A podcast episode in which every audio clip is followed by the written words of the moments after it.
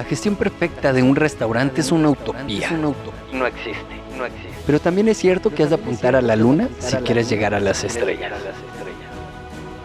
Bienvenidos a Restaurante 10X, el podcast donde desarrollamos una visión total, global, 360, para lograr el éxito en tu restaurante. Y para ello contamos con más de 10 expertos del sector que van a traernos en cada uno de los episodios sus mejores herramientas, estrategias de marketing, gestión y servicio. Tú que eres valiente, líder de tu restaurante y soñador, acompáñanos en esta utopía. ¡Arrancamos! Bueno, antes de empezar, esto no es directo todavía, que ponga directo, pero antes de empezar, decirte que hace tiempo que no grabo un episodio con nadie que no sea Alba, ¿eh? porque esta temporada he estado un poco desaparecido del podcast y estoy volviendo, volviendo al ruedo, así que yo también estoy un poco desentrenado. ah, bueno, nada. Estamos los dos igual. Exacto. listo, dale. Listo, pues 3, 2, 1 y empezamos. Bienvenidos a un nuevo episodio de Restaurante 10X. Y hoy tenemos con nosotros a una nueva persona que nos acompaña aquí, que ahora os voy a presentar. Y es que estoy súper encantado de tenerla porque nos va a aportar algo nuevo que no teníamos. Ella es Vivian Ao, ella es especialista en comunicación publicitaria y creación de negocios. Además, es fundadora de la Rula Taller que entrena y, y forma a partir de talleres a muchísimas empresas y negocios. Y va a estar aquí con nosotros y hoy nos va a hablar sobre cómo generar el contenido de nuestras redes sociales. Aquello que muchas veces pues nos cuesta tanto, ¿no? Porque parece muy divertido, pero luego tenemos muchas ideas y coger estas ideas y llevarlas a tierra y plasmarlas pues en Instagram, en LinkedIn o en la red social que sea, pues aquí es donde viene la parte difícil, ¿no? Las ideas, el desarrollo, qué redes. Así que nada, sin más, bienvenida Vivi a Restaurante 10X y todo tuyo, el micrófono. Dale, John, hola, ¿cómo estás? Eh, muchísimas gracias por este espacio. Para mí es un gustazo estar acá eh, y poder dejar mucho conocimiento y como guías para que eh, sean más los eh, locales que, pueden adaptarse y seguir trabajando en sus redes sociales y en su, en su permanencia dentro del sector eh, gastronómico, ¿no? Ahora que está en tanta transformación y tan complicado. Pues sí, pues sí. Y más hoy en día que es súper necesario todo el tema de las redes sociales, porque a mí yo particularmente es una persona que no me gustan mucho las redes sociales, pero es que hoy en día es una, una necesidad. Sí, sí, sí, total, es una necesidad y pues bueno, cuando ya sabes que simplemente es así, pues tienes que subirte en, en el bus y, y, empezar a trabajarlo. Así que empecemos. Venga, vamos allá. Eh, dale, bueno, voy a empezar por decir que eh, lo primero que hay que hacer antes de encarar un proceso como este es eh, descansar del problema, ¿no? Es decir, como que no sé qué publicar, que me cuesta digital, que que está difícil la pandemia, la transformación. Bueno, básicamente es decir, sí, es el contexto en el que estamos y la forma de afrontarlo es capacitándonos y haciendo, probando, ¿no? Eh, salir como de, esa sensación de angustia que de repente entramos cuando no sabemos qué hacer, ¿no? Y para esto es que también estamos creando estos, estos podcasts. Eh, segundo punto, voy a decir que eh, lo principal para poder también iniciar este proceso es entender las redes sociales como nuestra vitrina. Ya es como, como si yo agarrara mi negocio y todo lo que hago para exhibir mis eh, productos y mis servicios lo llevo a digital. Ya es como cuando la gente va a visitar las estanterías, ¿no? Eh, y eso también les va a facilitar mucho más entender cómo quieren que se vean las cosas. Y eso se va a reflejar en cómo toman las fotos, en qué colores usan, en, en la forma en la que hablan, ¿no? Y sin ir, de hecho, mucho más allá, esto es la marca, ¿no? Y esto es muchas veces como que también nos enredamos en entender, bueno, pero ¿cómo tengo que hablar? ¿Y será que sí se ve lindo? ¿Será que estoy haciendo lo que es correcto? Bueno, si es, si es lo que tú quieres para tu vitrina y es lo que tú harías en físico, entonces está bien, porque esa es tu marca, ¿ya? Eh, y para esto, pues digamos que eh, además, pues vamos a utilizar la empatía como herramienta. Eh, no sé si John, tú sabes qué es la empatía. Bueno, eh, la empatía supongo que es ponerse en el lugar de, del otro, ¿no? Entiendo. No sé sí. si aquí en este mismo. Sí, sí, sí, sí. De hecho, es, esa es la definición que todos tenemos y está bien. Eh, sin embargo, yo creo que no siempre nos hace falta como un segundo nivel. Entonces, el primer nivel es cuando yo me pongo los zapatos del otro y entiendo qué le pasa, ¿sí? como que identifico la necesidad que tiene. Pero el segundo nivel es cuando yo eh, hago algo al respecto, ¿no? Cuando además de entenderlas digo, bueno, ¿qué puedo hacer yo? Y esto es lo que yo traslado a los negocios. Entonces digo, bueno, ya entiendo la necesidad de mi cliente, ahora qué puedo hacer eh, para, para, resolvérsela. Y esto, esto lo resuelvo con mi producto. Ya, esa es como, como la forma de utilizar la, la empatía. Entonces ahí viene como el primer tip para este, este espacio y es eh, cómo genero el post, ¿no? la publicación eh, que me presenta y que, y que, y que de algún modo me engancha de una vez con mi audiencia. Y es contarles qué es mi producto, para qué sirve y mostrarles mi ventaja competitiva. Eso es como, son como los tres primeros elementos que tiene que tener una publicación básica o básica no fundamental dentro de mi, de mi comunicación. Entonces, ya tenemos eh, un primer camino, ¿no? Entonces, ¿qué soy? Eh, ¿Qué necesidades resuelvo? ¿Y cuál es mi ventaja competitiva? Ahora, en el mundo de los restaurantes eh, pasa mucho que esta, esta parte de qué necesidad resuelvo se presenta más como qué quiero generar en mi cliente. Entonces quiero que disfrute, quiero que conozca un sabor, quiero que acompañe sus momentos con, quiero que almuerce con, quiero que mi comida sea parte de su estilo de vida, ¿sí? Así es que tenemos que empezar a entender la comunicación. Eh, y cuando esto pasa, pues generar las publicaciones o lo que hablemos en, cualquier otro medio publicitario va a ser más sencillo. ¿Listo? Entonces, como para cerrar ese, ese primer punto, eh, ¿qué es? ¿Qué quiero generar en mi cliente? ¿Y cuál es mi ventaja competitiva? Hasta ahí, ¿cómo, cómo ves esto, John? Sí, sí, yo, sí, sí, yo quería resaltar, ¿no? Cuando hablabas de vitrina comercial, y, y, no sé si va aquí o si no va aquí, pero que al final no sé qué equilibrio hay que tener, ¿no? Cuando es un negocio, porque yo creo que las redes sociales funcionan mucho peor cuando eres un negocio. Mucho peor en el sentido de que la gente, pues, eh, como que pone una barrera, ¿no? Entre, entre, la empresa siempre y la persona. Si es entre personas, pues es como mucho más eh, fácil, ¿no? Entonces, ¿qué punto de equilibrio tiene que haber a la hora de generar contenido? Cuando hablamos de vitrina comercial, o sea, puede ser contenido puramente comercial, hay que tener algún tipo de equilibrio entre, entre contenido más comercial y más de entretenimiento. ¿Cómo se puede gestionar esto de cara a un restaurante? Súper, qué, qué, buena pregunta, me gusta, me gusta esa pregunta porque eh, este, este post o esta estructura de texto que acabamos de ver es como la que tiene que estar siempre, ¿no? Fundamental. Eh, puede ser, o sea, ya tú decides el, el, peso, pero por lo menos yo lo pondría una vez a la, a la semana, ¿no? Que le recuerde a la, a la audiencia que es y, eso es importante, sería una de las publicaciones que pautaría, pues, ¿no? Porque es como la que me presenta. Eh, ahora, puntualmente de estos contenidos que tú dices, eh, es otro tema también que quería abordar, eh, es el contenido de valor, ¿no? Y es el, es el contenido que yo genero para darle em, información de valor, valga la redundancia, a mi audiencia, ¿no? Todas las cosas que, que le puedan servir. Eh, yo puntualmente el contenido de valor lo defino como todos los temas, eventos o conocimientos que componen el universo de mi restaurante, ¿sí? O de mi marca. Eh, y esto lo hago también pues con, con una, una, una, forma, una, una, formulita, igual que la anterior, y es em, entender todos los objetivos que puede tener mi cliente, todos los desafíos que puede tener y todas las soluciones que yo le puedo dar como restaurante.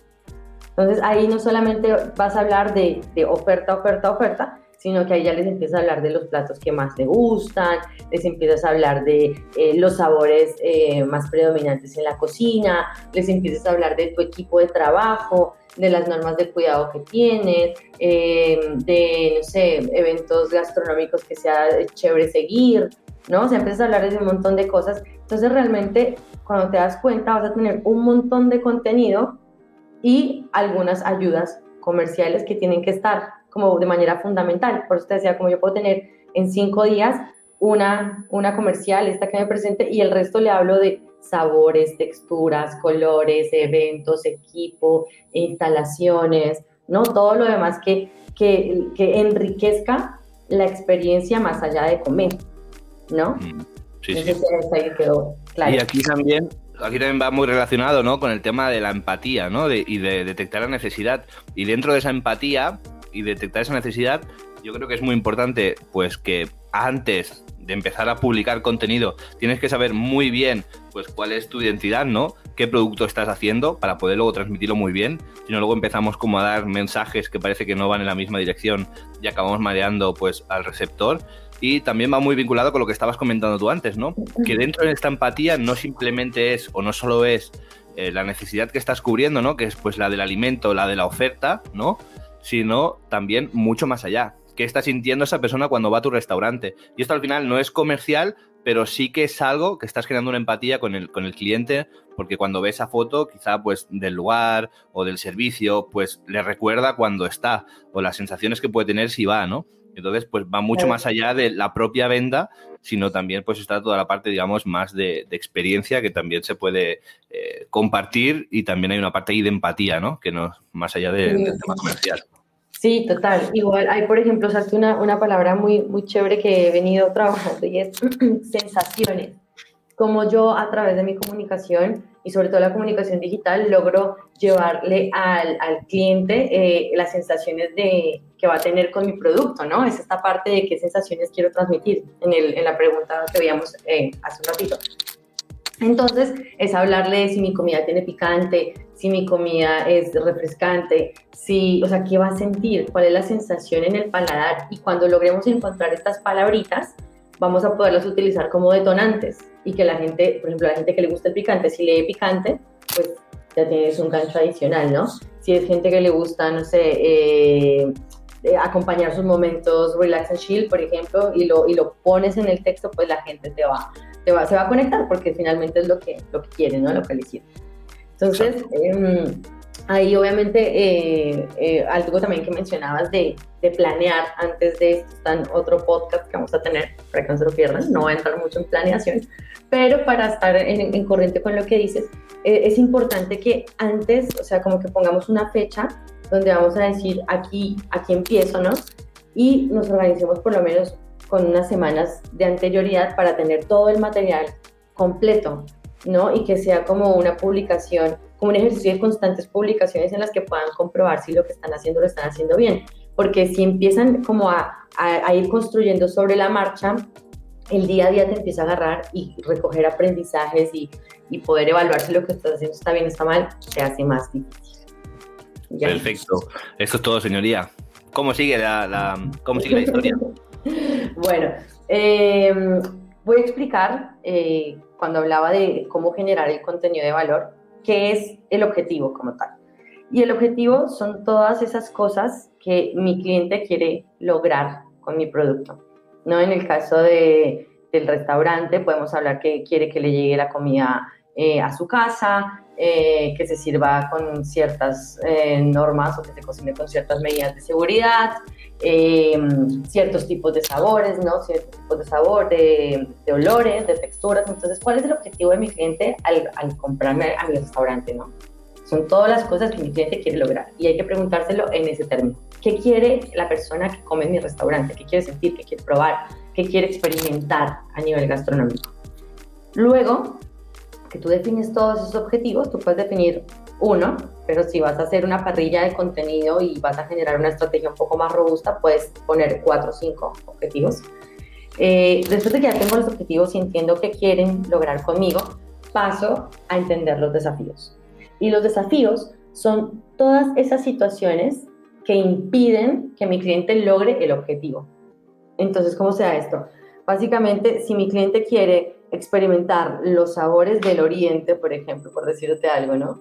Un desafío sería, no encuentro restaurantes con sabores del oriente. ¿Ya? O sea, mi cliente no puede disfrutar de comida del oriente porque no encuentra comida del oriente. O mi cliente quiere experimentar sabores del oriente, pero todos los restaurantes con esos sabores no los hacen bien, por ejemplo, o no usan eh, buena materia prima para para la cocina. Entonces hay que identificar todos esos desafíos.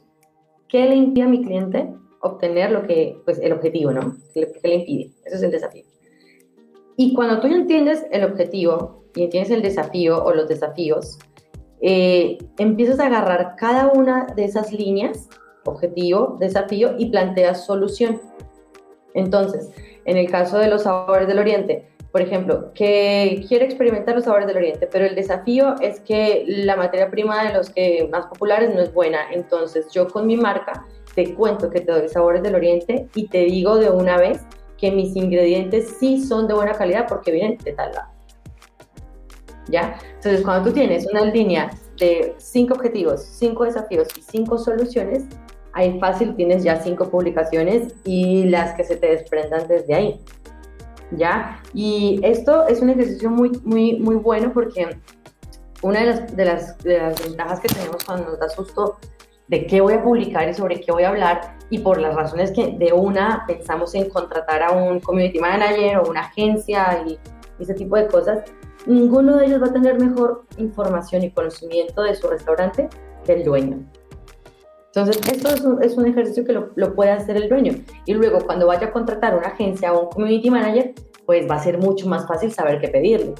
Y va a ser mucho más fácil eh, percibir el valor por lo que estás pagando y no te vas a llevar el mal sabor que suele llevarse mucha gente cuando el community o la agencia no le da lo que quiere.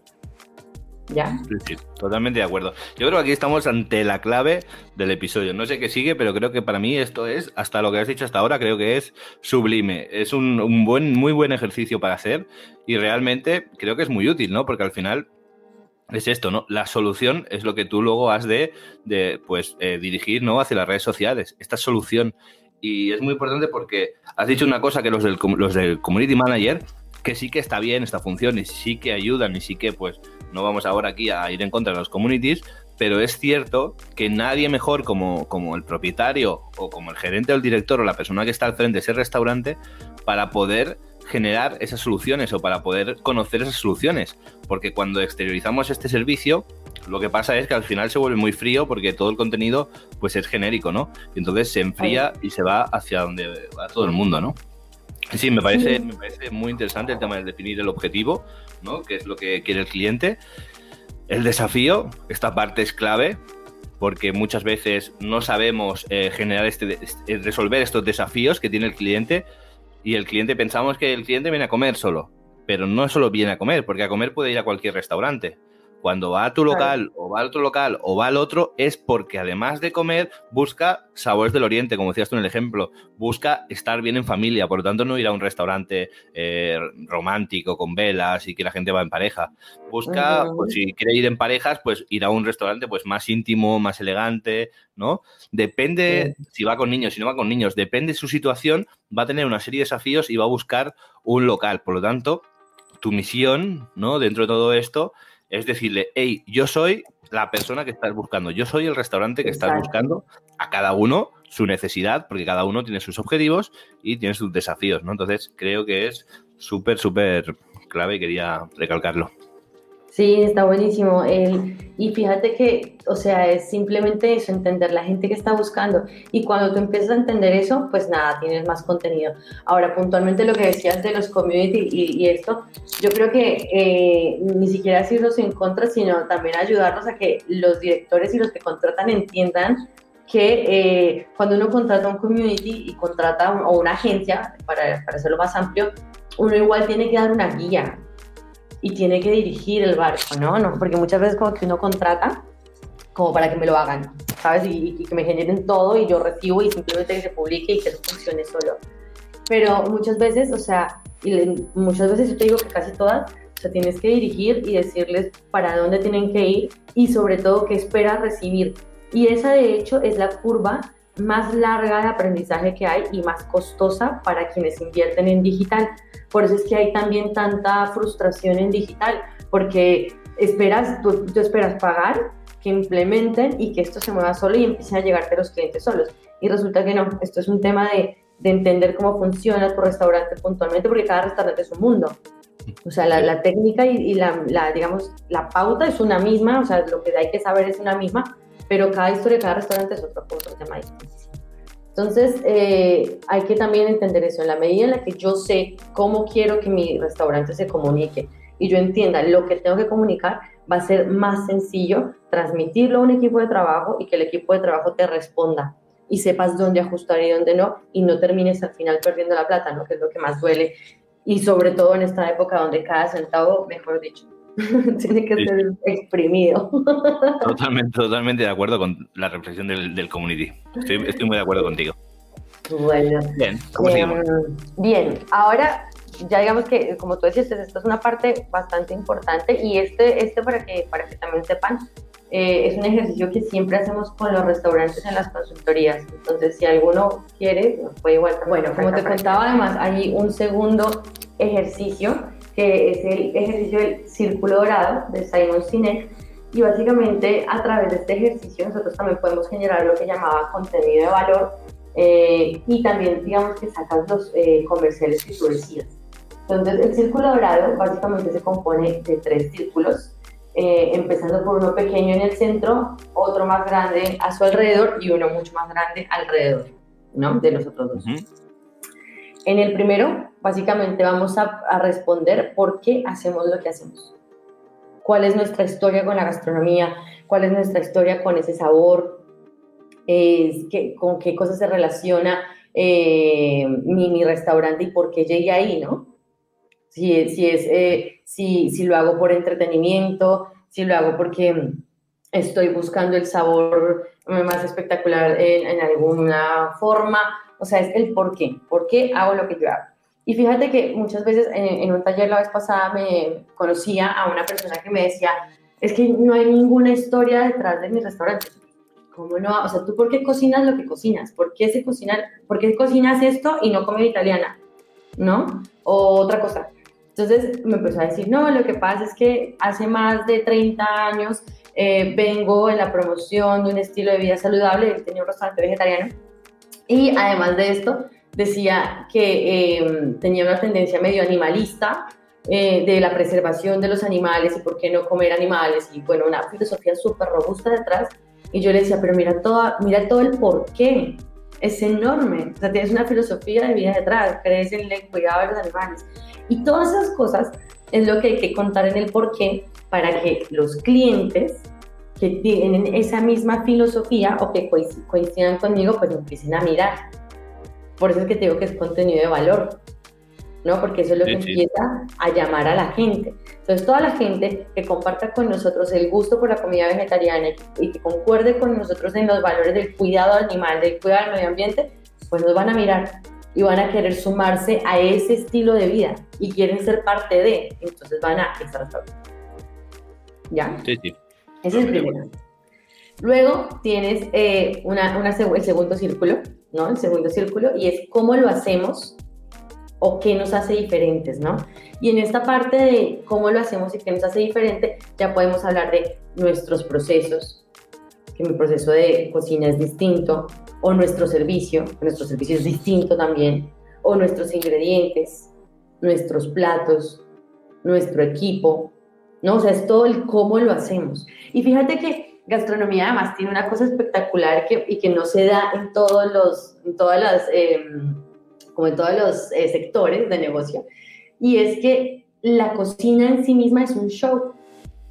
Entonces, en el cómo lo hacemos, la forma en la que tú cocinas, con que tú grabes cómo cocinas un plato, ya tienes un contenido de valor porque a la gente le gusta ver cómo lo cocinas. ¿No? Entonces, eso es una ventaja muy, muy grande dentro del sector porque lo que te digo, no lo, no lo comparten todos. Sí, sí. Eh, entonces, ahí puedes hablar de eso. Y en el círculo más grande tienes el eh, qué hacemos como tal. ¿Qué haces tú? ¿No? Entonces tienes por qué hacemos lo que hacemos, cómo lo hacemos y qué hacemos. Y en la parte de qué hacemos es toda la parte que tú decías o puedes denominar comercial, que son los platos que vendes. Y ahí pones eh, que, no sé, en el caso del vegetariano, pues tiene, este chico tenía churrasco vegetariano, imagínate. Tenía empanada vegetariana, tenía un montón de cosas eh, súper interesantes y súper innovadoras gastronómicamente que seguro le llaman mucho la atención a las personas que, pues, que ya tienen su audiencia. Entonces ahí, en la parte de qué hacemos, tú tienes que publicar los platos que tienes, si tienes packs experiencia, por ejemplo, si has innovado, y, y, y, esto es muy común en los restaurantes ahora, y es que no, no mandan el plato hecho, sino que te mandan los ingredientes. Entonces, si tienes un pack experiencia, lo comunicas. Si ahora viste que, que como ya no puedes salir, entonces ahora tienes las celebraciones en tu casa, pues entonces, ¿qué tienes para esas celebraciones? ¿No? Entonces, 10 eh, empanadas vegetarianas para, eh, para el cumpleaños, ¿no? O eh, noche romántica con empanadas. Y ahí vienen ya los momentos de consumo, ¿no? Y cómo lo vas enganchando. Pero esa es básicamente la estructura. Entonces, la clave en que puedan hacer esto ordenadamente es que respondan más o menos cuatro ideas por círculo. Y ya con eso, cuando tú haces esto, por ejemplo, eh, tendrías 12 publicaciones ya. Wow. ¿Ves? Entonces, entre las de valor, más esto que te sale, más las ofertas, ¿no? Ya ahí te das cuenta, tienes 30 posts al mes. Entonces, como te das cuenta, es, es jugar, es jugar con preguntas y, respuestas. Sí, y además estás atacando a tres conceptos diferentes, ¿no? Que no estás poniendo siempre un plato o siempre una experiencia, sino que eso también te permite ir en tres líneas, ¿no? Me, ha gustado mucho, me gusta mucho eh, el, aire que está cogiendo el episodio. Respecto a la parte del por qué lo hacemos, ¿no? A mí me ha venido una cosa a la cabeza, una idea, ¿no? Y es como, pues, si yo digo, ¿no? El ejemplo que tú decías, no se ha entendido muy bien, ¿eh? Pero, por ejemplo, vendo un boli pues vale, vendo un boli. Pues, alguien te lo comprará, ¿no? Pero si ya empieza la historia como diciendo, pues yo hace 20 años, ¿no? Pues necesitaba, tenía una necesidad, qué tal, esto por lo otro, y entonces, pues eh, diseñé un boli que era pues más ergonómico, tal, no sé qué, y me ayudaba a mí a escribir más rápido, ¿no? Pues toda esa historia engancha a la gente, ¿no? Y pasa mucho con los restaurantes, ¿no? Como tú dices, el cómo lo hacemos, pues un restaurante, cualquier negocio gastronómico al final pues es mágico porque es pura emoción, es pura vocación. No es una fábrica de perfumes que está metiendo un bote de colonia en una caja y luego la otra y luego la otra, ¿no? Es un sitio, pues, de creación, es un sitio de magia, ¿no? Pues de alquimia casi, ¿no? De, de probar cosas nuevas, de emociones, de comida, de bebidas. Y luego, en el que hacemos, como tip extra, ya no tanto en redes sociales, sino en general, sí que diría que es importante que los restaurantes tengan un concepto para que el que hacemos se pueda transmitir bien. Porque si un día el que hacemos es eh, comida mexicana y otro día es comida argentina, empanadillas argentinas y otro día son cócteles, pues al final el cliente no sabe qué, haces. Por mucho que tú le, le vayas subiendo post, imágenes, historias, el cliente no sabe qué hace, no sabe si haces empanadillas, no sabe si haces eh, cócteles. Y esto, ojo, no quiere decir que no puedes hacer dos cosas a la vez. Tú puedes hacer empanadillas y cócteles, o puedes hacer comida mexicana y empanadillas argentinas. No pasa nada si está dentro de un paraguas, si está dentro de un concepto, ¿no? Entonces, esto ya no entra tanto en, en redes sociales, pero sí que me gustaría destacarlo porque es importante que tengamos un concepto claro para que luego la historia que contemos, desde el por qué lo hacemos, pasando por el cómo lo hacemos hasta el qué hacemos, que tenga un sentido y que siempre tenga el mismo sentido para que la gente lo sepa leer, ¿no? Yo siempre lo, traduzco, este tipo de ejemplo lo traduzco siempre a un idioma. Para que Vivi y yo ahora pues nos podamos entender, necesitamos una misma, un mismo idioma, unas mismas palabras. Si Vivi me habla en inglés y yo le hablo en castellano, pues no lo vamos a entender salvo que los dos entendamos el idioma. Entonces, es súper importante que tengamos un mismo idioma basado en estos tres pilares de, Simon Sinek que me parecen muy, muy adecuados.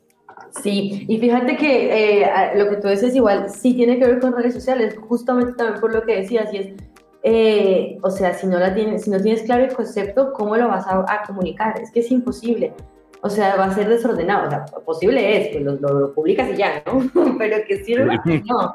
O sea, y esto que estamos viendo es em, partiendo de la base que tienen un concepto, yo en eso que dices es fundamental. O sea, si hay un restaurante que de repente siente que no, tiene concepto, eh, pues tienes que arrancar por ahí, porque si no, los demás pasos no, no son posibles, ¿no? Es como que tengo que hacer A para poder hacer B, si no, no puedo hacer C. A eso me refería, exacto. Estamos por hecho de que todo el mundo tiene un concepto, pero si alguien no lo tiene, es importante que, que, lo busque. Que nos, que nos busquen a restaurantes. Exacto, que nos busquen. Listo.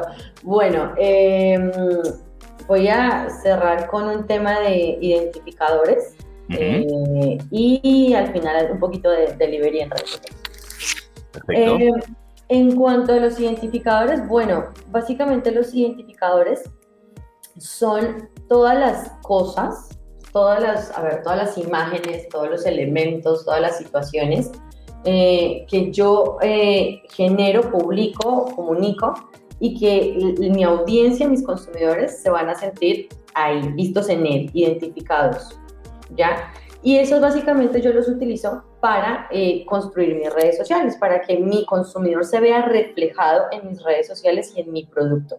A ver, voy a intentar explicarlo un poco mejor. Eh, básicamente, digamos, para nosotros definir esta parte de identificadores, tenemos que preguntarnos cómo se ven nuestros clientes. Esa sería la, la primera pregunta. ¿Cómo se ven ellos? ¿Se ven por grupos de, de, pareja, de parejas, perdón, por grupo de amigos? ¿Son familias? cómo visten, eh, cuál es su estilo, ¿no? Cómo, cómo hablan, o sea, cómo se ven. Ahora, puntualmente en redes sociales esto lo vemos desde las fotos o en los videos, ¿no? ¿Cómo se ven? Y para él, pues digamos que cuando yo publico, si yo estoy haciendo scroll, ¿no? Y estoy viendo el contenido eh, y veo algo que donde me veo o veo que me puede interesar, pues me paro, ¿no? Y ahí quiero saber más. Entonces, primero pensar cómo se ven nuestros clientes. Luego, puedo hacer otra pregunta, es cómo me ubico en la vida de mis consumidores. Entonces ahí hablamos de fotos que reflejen si esto se come en familia, si esto se come solo. Eh, eh, les hablaba un poco de la categoría eh, Relax, que es, por ejemplo, si ubico mi plato y de fondo se ve un televisor con películas, ¿no? O si ubico la comida y pongo parlantes de fondo y digo, ya hago entender que es para una fiesta, ¿no? o si lo ubico y pongo dos copas de vino en la foto y doy a entender que este momento de consumo es de pareja y es romántico, ¿no? Eh, entonces es básicamente poder mostrar de una forma visual para qué momento de consumo está hecho mi producto. ¿Ya? Entonces en la primera era cómo se ven mis clientes, ¿no? En la segunda es cómo me ubico en sus momentos de consumo. ¿Ya? Y la tercera, eh, la tercera, pero no la última, es eh, cómo les gusta ver la comida.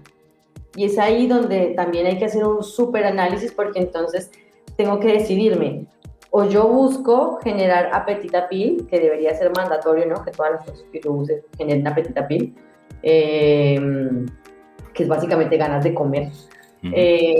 o si quiero irme más del lado del food porn, ¿no? Y el food porn, pues es más eh, como exacerbo las características calóricas de mis productos o del dulce o del color, ¿no? O sea, que hago que se vea, sea robusto, ¿no? Grande, una buena porción. Y es más exagerado que la petita pil. Eso es una, distinción bien importante que hay que hacer porque no todos los restaurantes eh, deberían hacer food porn, por ejemplo. A petita pil sí, pero food porn no. Entonces también como que entrar a ver qué categorías hay en en términos de, exhibición de producto y ver cómo quiero yo mostrar. ¿Para qué? Pues para mostrárselo a mis clientes y que ellos vean, pues entender cómo les gusta verlo, ¿no? Si les gusta verlo en porciones moderadas o les gusta ver que eh, el, queso se, se, riegue, ¿no? O sea, hay que entender eso.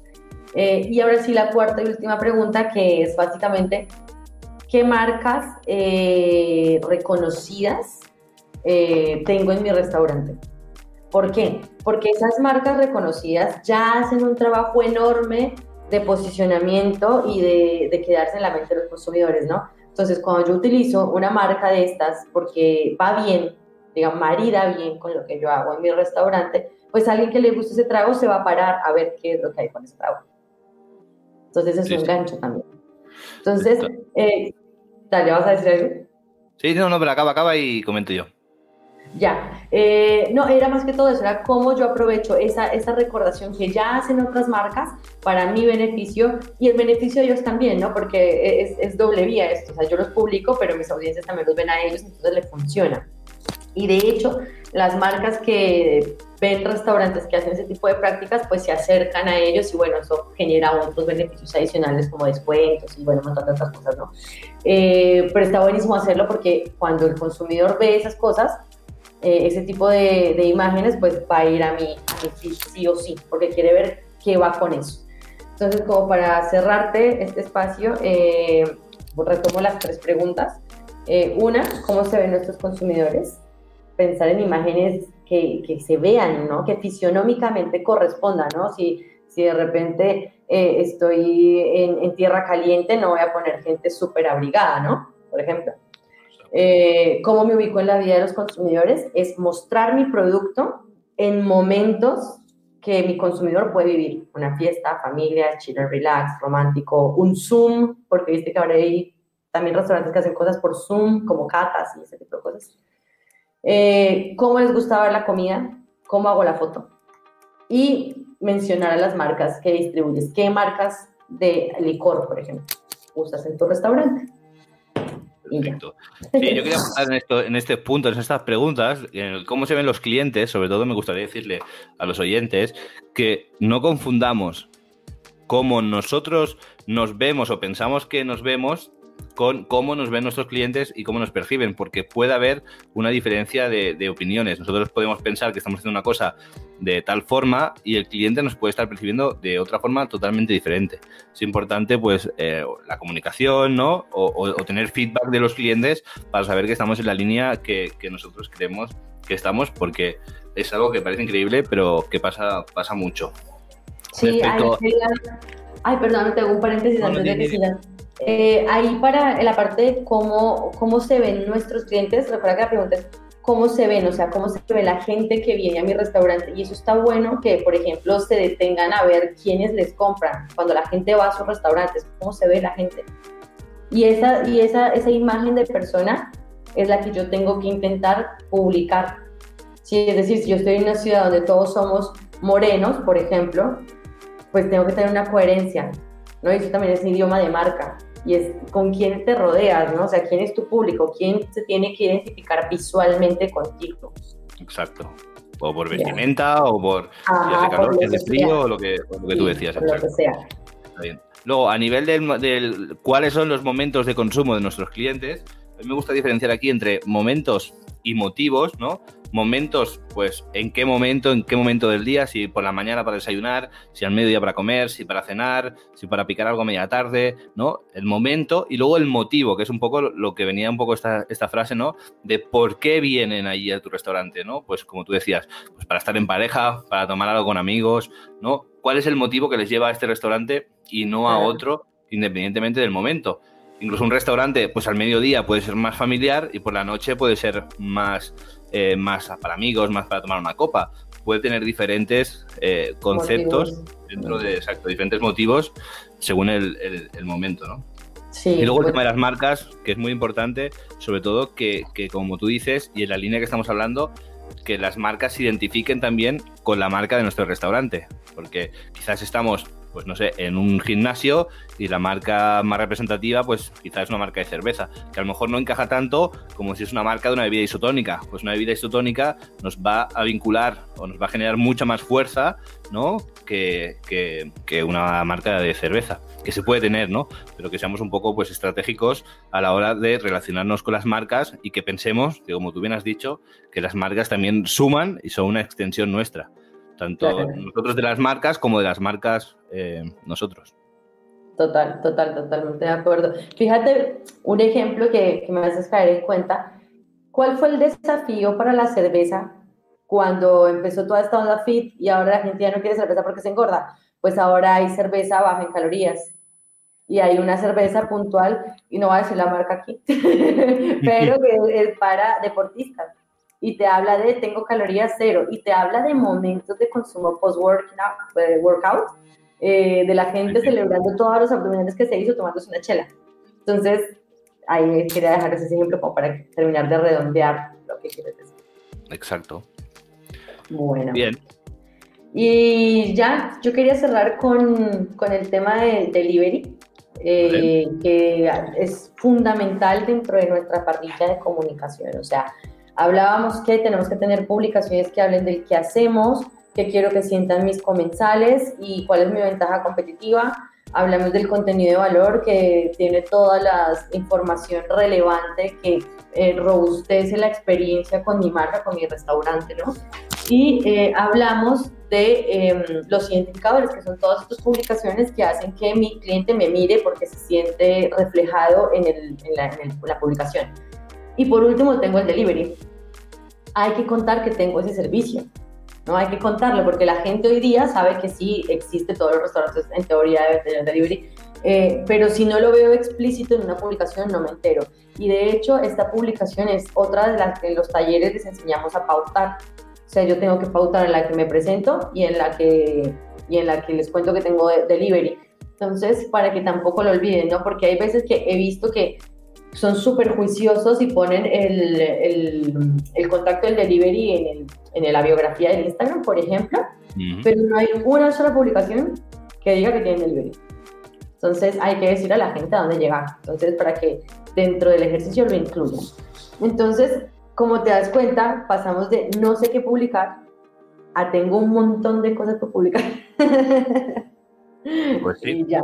No, me parece súper clave este, este, este, último punto, que, que sí que es, es, como un bonus, vamos a considerarlo un bonus, ¿no? Porque queda como fuera de, de todo lo que era la estructura inicial, pero que es súper importante porque es un error que cometen la mayoría de restaurantes. Es lo que tú dices, supuestamente todo el mundo tiene delivery, pero no se está exponiendo y estás teniendo una nueva línea de ingresos o una línea de ingresos diferente a la línea común, que sea, pues si es un restaurante, pues que vengan a comer a tu restaurante o tal, ¿no? Y no la estás promocionando, la tienes ahí muerta por si alguien cae en la cuenta de que lo, tú lo tienes. Y entonces, claro que te van a comprar por delivery. Pero si te compran por delivery sin que tú estés comunicando que tienes un delivery, imagínate las ventas que puedes tener si le estás diciendo a la gente, oye, que tengo delivery. Porque entonces te van a comprar los que te compraban antes más una parte, porque al final no deja ser un embudo, una parte de todos los que vean ese post, pues quizás no te iban a pedir a ti en delivery, quizás le iban a pedir a otro, o no iban a pedir delivery, quizás iban a hacer en su casa un bocadillo rápido y se iban a ir a dormir, pero han visto tu publicación antes de cenar y han dicho, hostia, ¿y si pedimos ese restaurante?